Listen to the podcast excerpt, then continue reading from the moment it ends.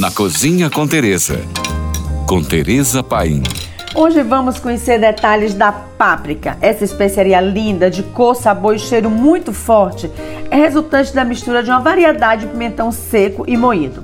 Ela também é da América Central, mas ganhou fama na Europa, principalmente na Espanha e Hungria. Na sua composição temos a capsaicina, que é quem dá picância às pimentas e pimentões. No caso da páprica, temos pouco dessa substância, mas na Hungria tem uma variedade muito, muito picante, que inclusive compõe um dos pratos típicos mais famosos de lá, que é o goulash. Tanto a páprica doce quanto a picante vai muito bem no preparo de pratos de carne, aves, embutidos e molhos em geral.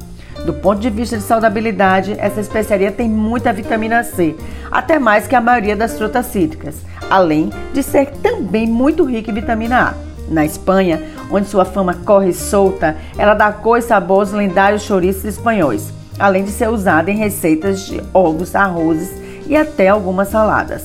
Mas ela é também muito usada em outros embutidos de Portugal e da Alemanha.